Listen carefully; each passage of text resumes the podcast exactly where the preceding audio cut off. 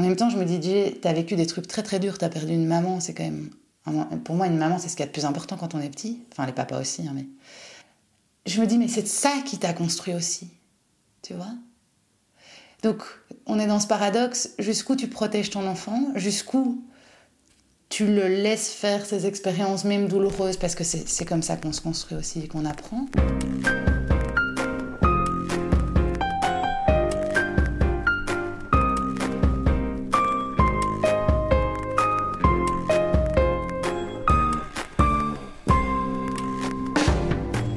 J'écoute est le podcast des expériences de vie qui vous plonge dans l'intimité de récits 100% vrais et authentiques. Je suis Sophie Carton. Je prépare les sujets, j'interviewe mes invités et je monte le podcast que je confie ensuite à Thomas Seban qui s'occupe de l'habillage sonore. Si vous aimez mon podcast, vous pouvez m'aider à le faire connaître en mettant un commentaire, une étoile, un like et surtout en en parlant autour de vous.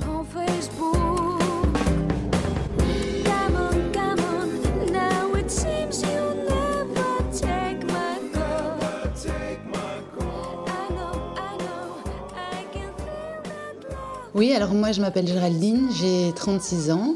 Euh, je suis maman d'une adorable petite fille qui s'appelle Lavinia. Euh, j'ai un super mari. Que dire de plus? Je suis réflexologue, j'ai étudié la kinésiologie, la réflexologie évidemment. Et là, je fais mon mémoire en transgénérationnel. Je viens de lancer un projet avec une amie qui s'appelle Sésame, euh, qui est en fait l'idée de faire des déjeuners-conférences et des ateliers pour que les gens puissent se rencontrer, partager, apprendre, s'éveiller. Qu'est-ce qui t'intéresse euh, dans l'intergénérationnel? En fait, moi, j'ai vécu une vie. Euh, bon, j'ai perdu ma mère et mon frère très jeune. Et, et en fait, je me suis rendu compte à l'âge de 21 ans, par des aléas de la vie, qu'il fallait qu'il était temps que je travaille ça, en fait, que j'avais enfoui ça au fond de moi. Et j'ai cherché à comprendre pourquoi spécialement certains vivaient certaines choses et pas d'autres. Euh, qu'est-ce qui nous limitait? Parce que moi, je me rends compte que sur plein de trucs, je suis, je suis assez. Euh, enfin, je me suis souvent limitée dans quelque chose. Et donc, euh, je me suis rendu compte que ça m'appartenait pas toujours, en fait, les émotions qui m'habitaient, la manière de, de me limiter. Donc, justement. Et c'est quoi se limiter c'est-à-dire que tu sens que tu dois t'épanouir, aller vers quelque chose, mais qu'il y a comme quelque chose qui, qui te retient en fait.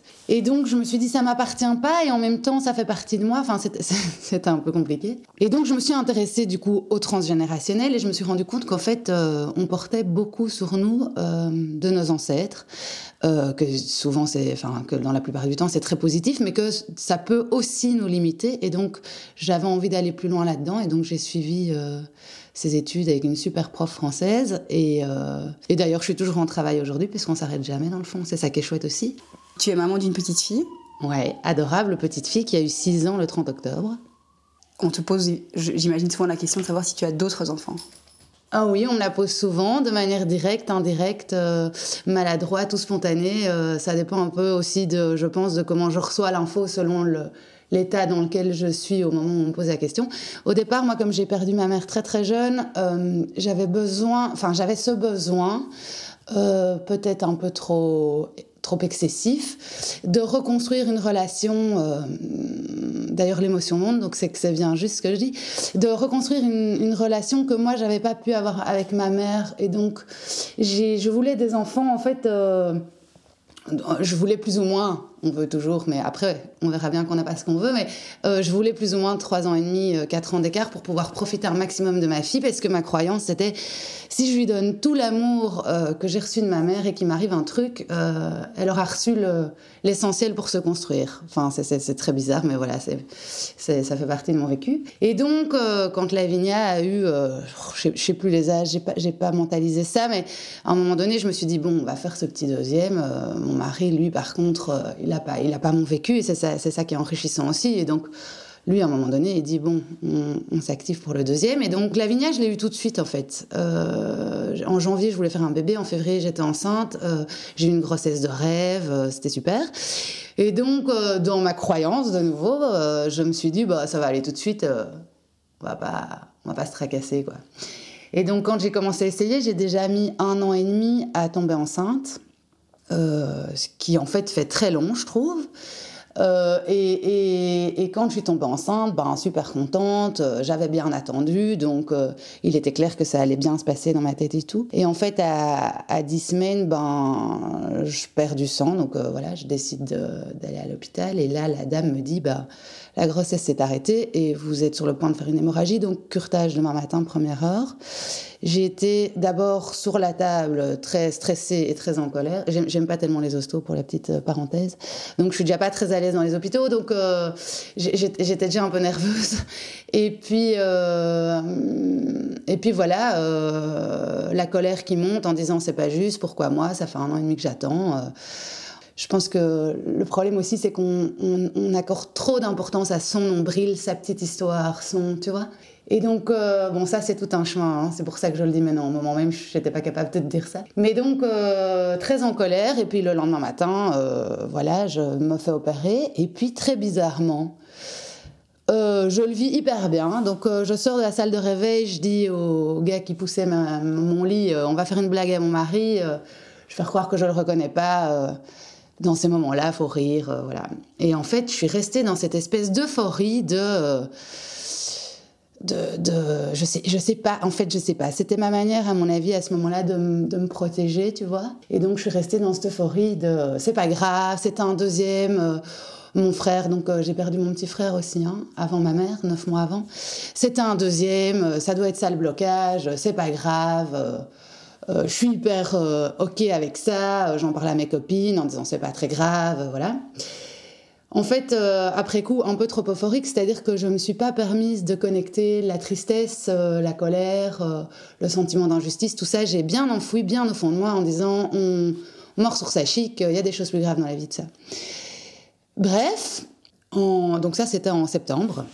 Et puis en, janvier, ma, grand-mère que j'adore, qui, m'a, qui, a été beaucoup là pour moi évidemment, puisque j'avais plus ma maman. Ta maman, tu l'as perdue à quel âge? Alors mon frère, je l'ai perdu sur l'anniversaire de mes trois ans, enfin à quelques jours près, et ma mère à trois ans et neuf mois. Donc ils sont partis tous les deux en neuf mois de temps. Euh, d'ailleurs, je trouve que j'ai un papa extraordinaire parce qu'il a réussi à se reconstruire, à retrouver une super femme. Il, m'a fait deux, des frères et sœurs super chouettes. Donc, en fait, tout ça, c'est très positif, mais je trouve que faut y aller, quoi, tu vois, pour, recréer tout ça, quoi. Bref, mais ça, c'est un autre sujet. Mais donc, euh, je sais plus pourquoi j'ai dit ça, mais non, tu vois, j'ai coupé le fil. Tu parlais de ta grand-mère? Oui, et donc ma grand-mère euh, a, a, eu Alzheimer pendant des années. Bon, il était temps qu'elle, euh, entre guillemets, qu'elle s'en aille parce qu'elle n'était plus capable de dialoguer et communiquer ici. Et donc j'ai décidé de l'accompagner en écrivant l'histoire de sa vie. Et, et en fait, en, en lui parlant, je lui disais toujours, mais Granny, si tu, si tu trouves, euh, quand tu montes, si tu trouves une petite âme aussi chouette que la mienne, en voilà chez moi. Euh, toujours dans mon désir de, ce deuxième enfant. Et donc, euh, en fait, je suis tombée enceinte à ce moment-là. Et donc, pour moi, au-delà d'être enceinte, il y avait tout le message que je trouvais magique de ma grand-mère m'a entendu et elle m'a envoyé ce deuxième, quoi. Sauf que euh, à cette semaine, je perds du sang, je retourne à l'hôpital où là ils me disent euh, votre bébé va très bien, mais on va vous monter parce qu'il y a deux poches. Euh, on comprend pas très bien. Et donc, ma, ma, gynéco me dit Je suis pas sûre que ce soit une grossesse unique, mais en tout cas, vous êtes bien enceinte, vos taux d'hormones sont super élevés, etc. mais il est encore trop tôt pour voir. on voit, enfin, je, je sais pas, j'ai un peu oublié, mais bon. Bref, c'était pas clair pour eux. Et euh, la semaine d'après, je repère du sang et donc là, on me dit ben votre bébé, euh, enfin le, cœur s'est arrêté, euh, voilà. Et là, en fait, pour moi, ça a été vraiment la douche froide parce que je pense que j'accumulais la fausse couche de cinq mois avant. Là, en plus, on m'avait dit ben vous avez eu un curtage, donc vous êtes gentil, mais on essaye de, de le faire partir avec le fameux Cytotech. Et j'ai trouvé ça en fait euh, ultra trash. Euh, de un, parce que en curtage, bah, on t'endort et tu sens rien, tu vois. Enfin, ne sais pas si tu ne sens pas, mais en tout cas, moi, ça m'a pas aidé à réaliser ce qui se passait réellement. Et là, ben, t'évacues ton bébé, c'est très cru ce que je vais dire, mais dans, dans les toilettes, quoi. Et donc ça, j'ai trouvé très dur. Puis en fait, ça faisait quatre jours que je perdais du sang. La semaine d'avant, euh, on me disait, bah, vous en avez perdu un, peut-être pas l'autre, il y a deux poches, on ne sait pas très bien. Enfin, tout ça était très vague. Mais en tout cas, c'était une bonne semaine d'ascenseur émotionnel. Et là, c'est la première fois que vraiment j'ai pleuré, mais pendant trois jours, fallait pas me parler. Mes copines m'envoyaient des messages, j'étais même pas capable de... En fait, j'étais vide, quoi. Vide de l'intérieur, vide dans ma tête. Enfin, enfin c'était vraiment super, super dur. Et donc, de nouveau, très en colère, j'ai beaucoup pleuré, j'ai dit que je referais jamais, jamais d'enfant, que c'était franchement injuste et tout. Et puis, euh, après, une, après dix jours, je dirais, j'ai commencé à, à, me dire, bah, en fait, euh, je suis vachement bien avec mon mari et ma fille. Euh, c'est vachement chouette, euh, voilà. Et je me suis surtout rendu compte que j'avais bien refoulé les émotions de la première fausse couche. C'est là où on se rend compte qu'en fait, quand on parle fausse couche, faut toujours faire très attention parce que on a beau toutes, même entre filles qui l'avons vécu, quoi.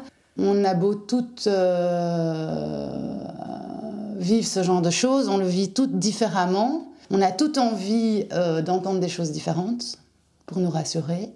Et c'est là aussi que moi, ce que j'ai trouvé dur, au-delà donc de cette deuxième fausse couche qui était pour moi, euh, voilà, ça arrivait deux fois, ça devenait un peu compliqué, quoi. C'est que euh, tu te rends compte que ton entourage est vraiment triste pour toi, et donc il va se rassurer en projetant, donc il, va projeter ses propres peurs de si ça lui arrivait à lui sur toi. Et donc il va te rassurer de la manière dont il voudrait être rassuré lui, mais qui euh, pour moi, était assez compliqué en fait. C'est pas toujours adéquat. Tu sais que c'est bienveillant, mais, mais pour moi, c'était pas adéquat. Euh, Est-ce que tu sais ce qu'il t'aurait fallu? Ben, c'est ça qui est compliqué aussi, c'est que je te dirais que le lundi, il m'aurait fallu euh, un peu de aller mort sur ta chic, et puis le mardi, un peu de t'es vraiment génial, Jay, euh, tu, tu positives, c'est hyper important. Enfin, en fait, le problème, c'est que tu sais pas ce que tu veux parce que ton état est tellement changeant d'un jour à l'autre, selon à quelle étape de ton processus de deuil et d'acceptation tu es, ben, tu vois, tu as envie d'entendre euh, des choses différentes. Donc, donc j'en ai jamais voulu aux gens. Par contre, ça me prenait beaucoup d'énergie d'entendre des choses qui me plaisaient pas et, de pouvoir me dire, bon, c'est leur manière à eux de te rassurer. Euh, des fois, tu avais envie de dire, en fait, j'ai juste plus envie d'entendre, quoi. Mais bon, j'ai des super amis, j'ai été super bien entourée, j'ai une super famille, tu vois. Et donc, euh, je me suis quand même rendu compte que j'avais été traumatisée cette fois-ci. J'ai ouvert les yeux et donc j'ai commencé à, faire plein de thérapies, euh, hypnose, énergétique, enfin tout ça. Et ce qui m'a permis, et c'est là où ça devient très positif, ce qui m'a permis, en fait, j'avais ce projet de, faire un espèce, enfin, j'avais un projet flou depuis trois ans de faire un centre, de, partager des, des, techniques, des outils personnels euh, chouettes qui, qui, qui, pour moi, avaient du sens en tout cas. Et je m'étais toujours dit, ben non, parce que si j'ai un deuxième, je vais devoir m'en occuper, la bonne excuse évidemment. Et donc je me suis dit, ben fais quelque chose de, de, de, ce qui au départ est pour toi une difficulté, une souffrance, faisant quelque chose de positif. Et je me suis dit, ben go quoi, on va aller le faire ce, ce projet. Quoi. Donc non seulement cette deuxième fausse couche, euh, parce qu'au moment même, on est incapable de dire merci à, à, la merde qui nous tombe dessus, tu vois. T'es juste en colère. Aujourd'hui, donc ça fait quand même euh, plus d'un an et demi après, enfin je sais pas, je sais pas quand on est. Oui, ça va faire quasi deux ans en janvier. Eh ben, euh, je me dis, ben merci, ça m'a appris plein de choses parce que ça m'a obligé à aller me reconnecter aussi à mon frère, à ma mère. Il y a rien à faire. Même si j'étais petite et, tout ça, c'est des souffrances qui, enfin c'est des, des, événements de vie qui te teintent pour toute ta vie à toi. Et donc j'ai retravaillé ça. J'ai je me suis rendu compte que voilà que j'avais besoin de me réaliser dans autre chose que, que, juste une maman, en fait. Qui, au départ, avec l'avenue de la Vignage, je m'étais dit, il faut que je sois une mère parfaite, il faut que je sois là tout le temps pour elle, il faut que je lui donne tout, il faut que... Tu vois, je l'emmenais dans des musées, elle avait, elle avait, à peine deux ans, enfin, je, je, m'emballais un peu, quoi. En me disant, c'est ça, euh, c'est ça ma vie et tout. Et je me suis dit, ben non, t'es pas juste une mère. Euh, euh, ni une femme, parce qu'il faut aussi être présente. Euh, enfin, c'est chouette de partager avec son mari et pas juste son enfant, tu vois. Mais je me suis dit, euh, voilà, il est temps que je, me réalise aussi au niveau professionnel. Et donc, j'ai recommencé à, recevoir en, réflexologie et, à organiser avec, avec Thérèse tous ces événements Sésame. Et en fait, c'est super chouette, tu vois. En fait, j'ai envie de te poser une question qui n'a peut-être aucun sens, mais qu'est-ce que faisait ta maman? Tu veux dire dans la vie? Oui, quel était le métier de ta maman? Je pense, tu vois, je, je suis même pas sûre, mais je, je pense qu'elle était secrétaire. Quand mon frère est né, on a découvert sa maladie à, à 4 mois, je pense. Donc, euh, elle, a arrêté de travailler. On habitait Paris, donc euh, mon frère était, était à, Necker, qui est l'hôpital spécialisé en plus pour les maladies orphelines, parce qu'il il avait une maladie euh, orpheline métabolique. Et donc, elle a, elle a mis ça entre parenthèses pour s'occuper de son enfant, ce que je trouve normal, mais surtout vachement courageux, parce que c'est pas facile d'aller se se confronter à la souffrance de ton enfant, tu vois.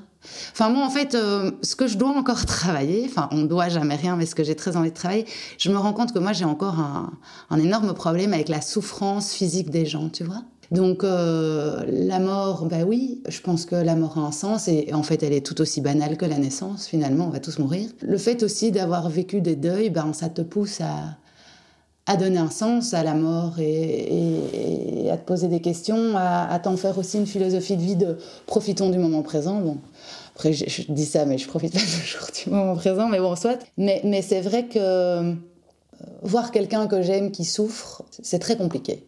Ça réveille toute l'impuissance que tu peux avoir envers quelqu'un. Et après, tu vois, moi, c'est mon, mon ressenti, mais tu consoles quelqu'un ou tu es là pour lui, tu l'écoutes. Euh, pour lui, c'est peut-être juste ce qu'il a besoin, tu vois. Donc, euh, tu, tu, tu, entre guillemets, tu fais quelque chose, mais, mais voilà, moi, ça, c'est mon, c'est mon challenge 2019.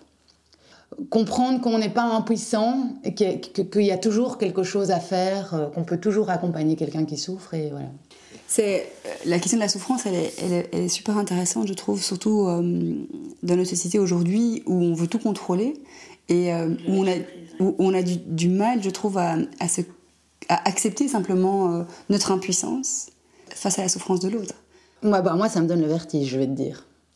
Tu vois, j'ai l'impression qu'on me met tout en haut d'une tour et, que je regarde en bas et tu vois, je trouve ça vertigineux en fait. Après, je pense qu'une fois qu'on a compris, qu'on arrive à lâcher prise, c'est tout un exercice, hein, mais qu'on a compris qu'en fait, on peut regarder un problème, mais comme on en parlait avant que ça commence, euh, sous différentes formes. Là, je pense à, ma tante que j'adore, qui, qui est juste exceptionnelle, qui, qui, a un cancer depuis 20 ans, qui se bat et qui, et, qui est tellement sereine qu'en fait, elle nous apprend à voir, une, à, à, voir ce qu'on pensait être une difficulté comme quelque chose de, de rassembleur, de serein. Enfin, elle, elle, est, elle me bluffe, quoi. C'est ça, en fait, toute la question de par où tu... Enfin, avec quelles lunettes tu vas regarder la problématique en face de toi, quoi je, trouve, moi, personnellement, que c'est très important de pouvoir aussi se connecter à sa tristesse, à sa peur, à sa colère, et puis d'en faire quelque chose. Mais, mais si tu n'accueilles pas l'émotion, ben moi je l'ai bien vu, euh, j'ai pas accueilli l'émotion de ma première fausse couche, ben elle est revenue me faire coucou, euh, tu vois, quelques mois plus tard. Et je, pense que c'était pas par hasard, quoi. C'est parce que j'avais pas. Euh, après, ça c'est ma croyance, hein, je dis pas que c'est la vérité vraie, mais je pense que quand on n'accueille pas pleinement euh, la problématique avec euh, toutes ces émotions, ben, elle va revenir sous une autre forme ou sous la, même forme pour te faire avancer. Mais que la vie me, me permet, avec des trucs aussi ultra chouettes, hein, j'ai pas, je ne limite pas ma vie à mes fausses couches et, et à mes défunts, mais, mais, mais, je pense que dans les, dans les moments chouettes et moins chouettes, la vie nous apprend plein de choses. Pourquoi est-ce que euh, l'objectif de 2019, c'est Gérer l'impuissance. Gérer l'impuissance, oui. Mais parce que ça me, ça me freine dans la vie, tu vois. C'est quoi l'enjeu, en fait? Je sais pas.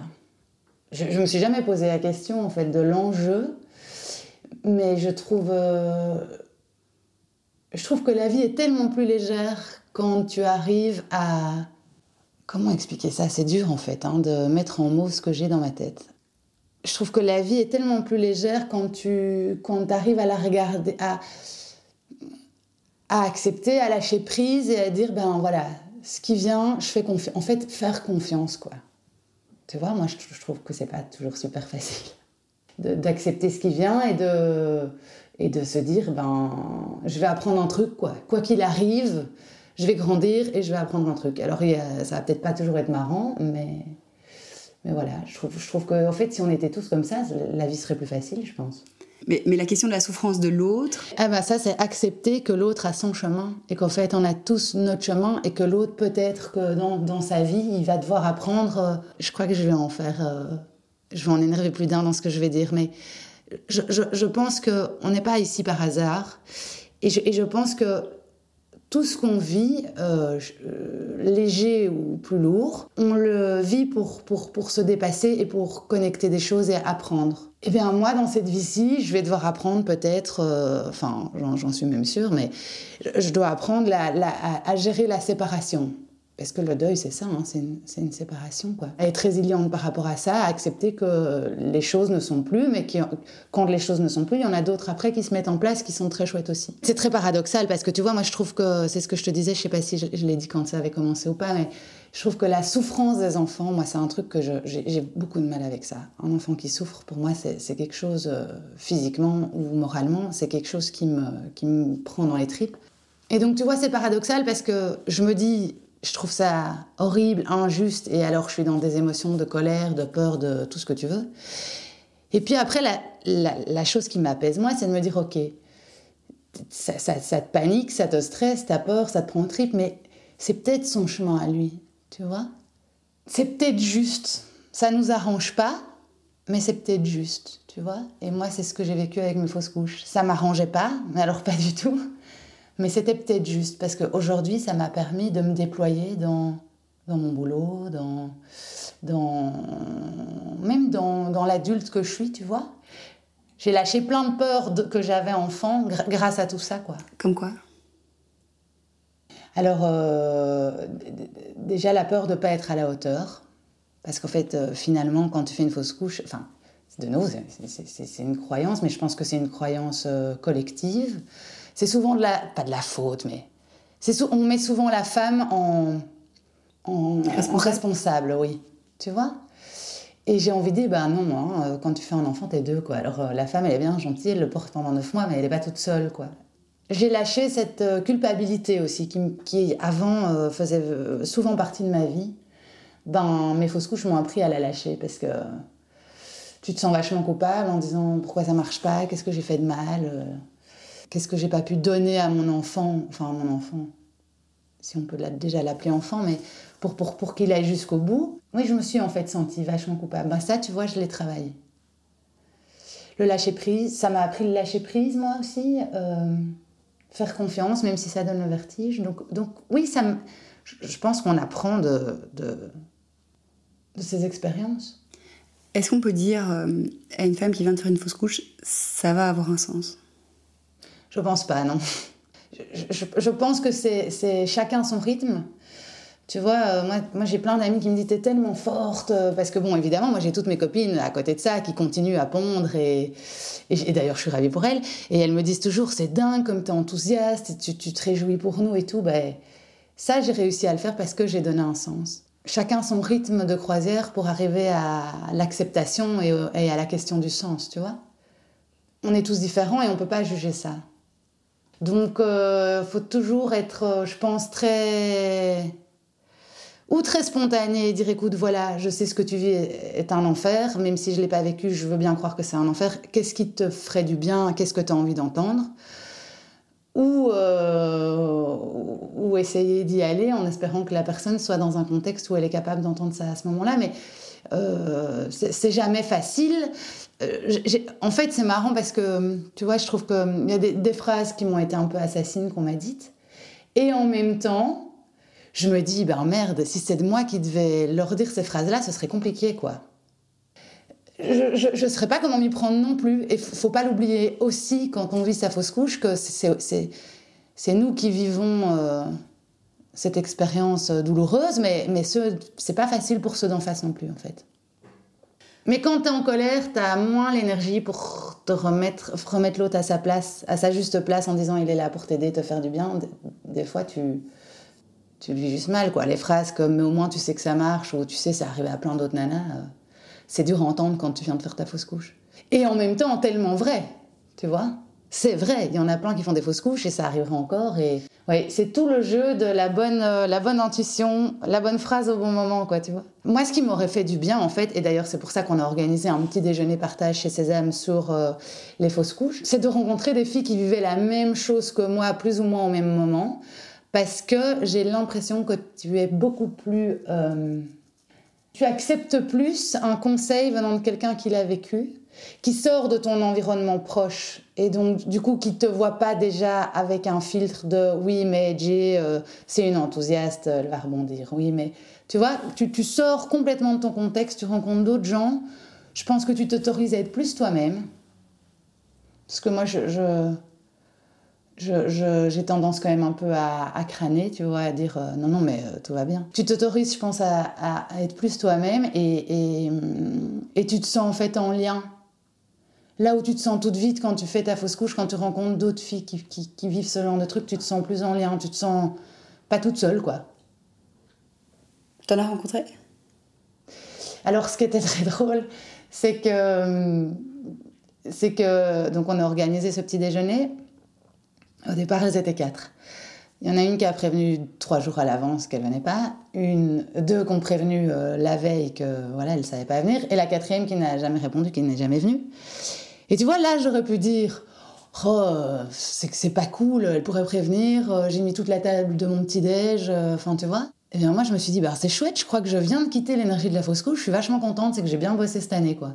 Tu vois, de nouveau, pour rebondir sur comment prendre ton problème, avec quelles lunettes tu le regardes.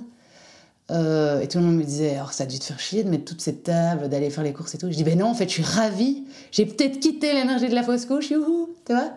Donc, euh, donc voilà. Donc en fait, euh, non, j'en ai pas rencontré que je ne connaissais pas, tu vois. Dans mes copines, j'en ai, j'en ai rencontré, mais on se connaît, donc c'est, c'est, c'est encore différent, je trouve.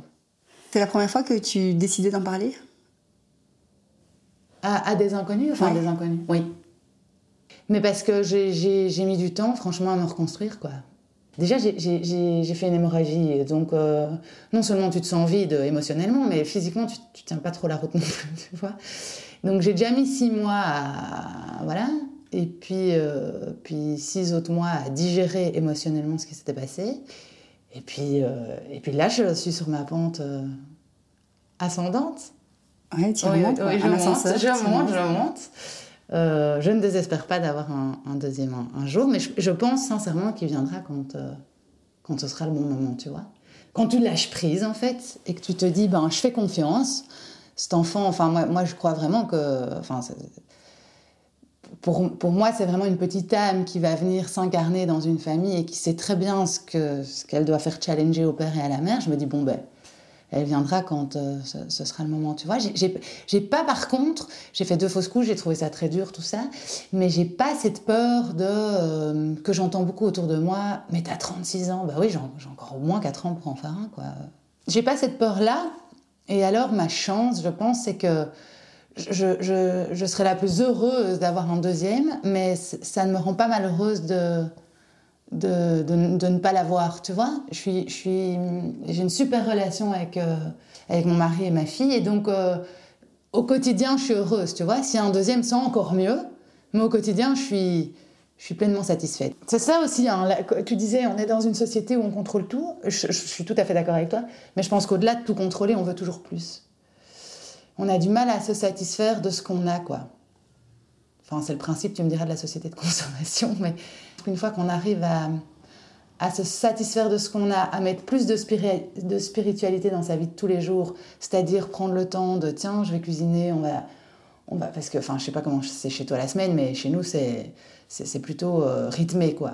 Et de te dire, bah, en fait, on s'en fout des horaires, on va se faire un, un, gorilla, enfin ma fille elle adore jouer à ça, et euh, on se fait un apéro alors qu'on est mercredi, bah c'est pas grave, on se fait un apéro, on se fait un gorilla, et puis on mange et on discute, et, tu vois, et, pour moi, ça, c'est des petits moments, mais tellement importants qu'on oublie, en fait, parce qu'on est, on est, on est sous pression pour, pour, pour, pour, différentes choses, tu vois.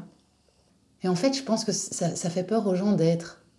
Il faut faire, tu vois, faire quelque chose, quoi, toujours être dans l'action. Et si juste on était pendant une heure, fait l'exercice, ça, ça, fout le vertige, mais c'est un apprentissage, tu vois, mais en tout cas pour, pour, pour, pour, pour, pour clôturer ou terminer, ou je sais pas, je, je, je me rends compte qu'en fait, c'était très bénéfique pour moi, mes fausses couches. C'est fort de dire ça. Oui, mais je, je le pense euh, sincèrement. Après, euh, je, je, j'insiste sur le fait qu'il faut passer par les émotions que sont la tristesse, l'injustice, la colère. Euh. J'ai été très mal, tu vois. Mais une fois qu'on a dépassé ça, waouh, qu'est-ce qu'on sent plus léger, plus grandi? Tu te rends compte que tu dis merci pour ça et tu te dis est-ce que je suis tout à fait normale ou pas? Parce que quand même dire merci pour, pour, l'expérience douloureuse que j'ai vécue, c'est c'est quelque chose, quoi. Après, il faut être bien entouré aussi, tu vois. Moi, j'ai fait tout un travail. Euh. Je ne me suis pas réveillée dix jours plus tard en disant merci pour ce beau cadeau. Euh. Non, on est bien d'accord, c'est un travail de tous les jours. Qu'est-ce qui t'a le plus aidé dans ton travail que tu as fait par après? Qu'est-ce qui a été déterminant? Si quelque chose a été déterminant? C'est une très bonne question. Déjà, accepter, je ne vais pas bien. Pour moi, c'était déjà... Euh, un gros travail en soi de pouvoir dire eh ben non en fait c'est pas chouette ça va pas je trouve pas ça gai et j'en ai marre de donner le change et puis euh, je me suis dit bon ben qu'est-ce que je fais avec ça? Ou je reste pas bien ou euh, j'en tire profit et j'essaye de que ça m'amène à quelque chose un autre projet parce que Césame c'est un, un, enfant en soi enfin tu vois ça a maturé ça on a beaucoup réfléchi euh, pour, pour, pour, en faire un truc euh, chouette et convivial. Et donc, euh, oui, c'est accepter l'émotion, reconnaître que c'est pas facile, mais qu'on est impuissant face à ça, tu vois, c'est pas changer le cours des choses. Se dire que c'est normal de temps en temps euh, avoir peur, ou tu vois, parce que. Alors, ça m'a permis de, faire tout ce projet, de me remettre dans, mes réflexos et tout. Mais je dis toujours à, toujours à mon mari, en fait, j'ai peur. Et puis il me dit, mais t'as peur de quoi? Est-ce que je dis, mais si je retombe enceinte, en fait, j'ai peur d'avoir peur.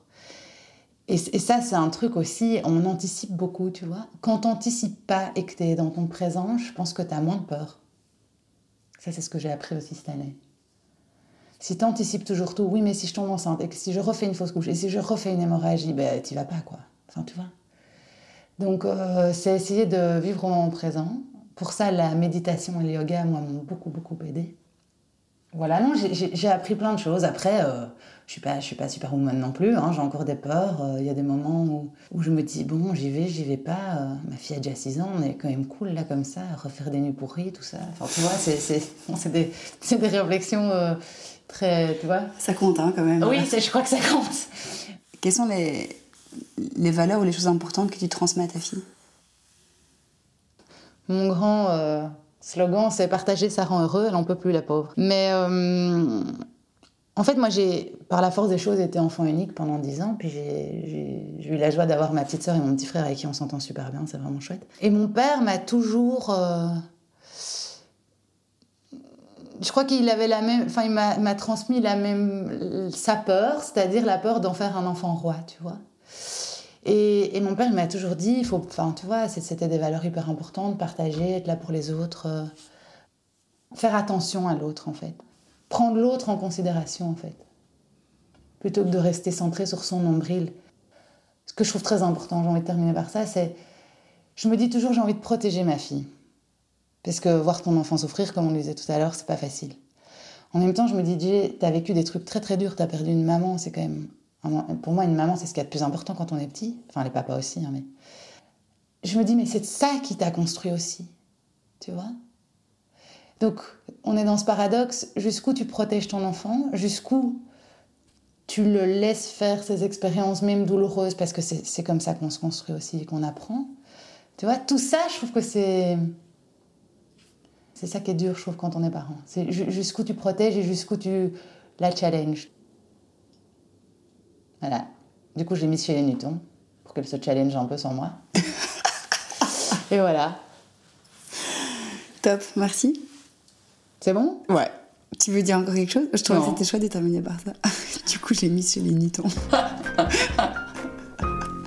je comprends. Qu'elle se salisse un peu, tu vois.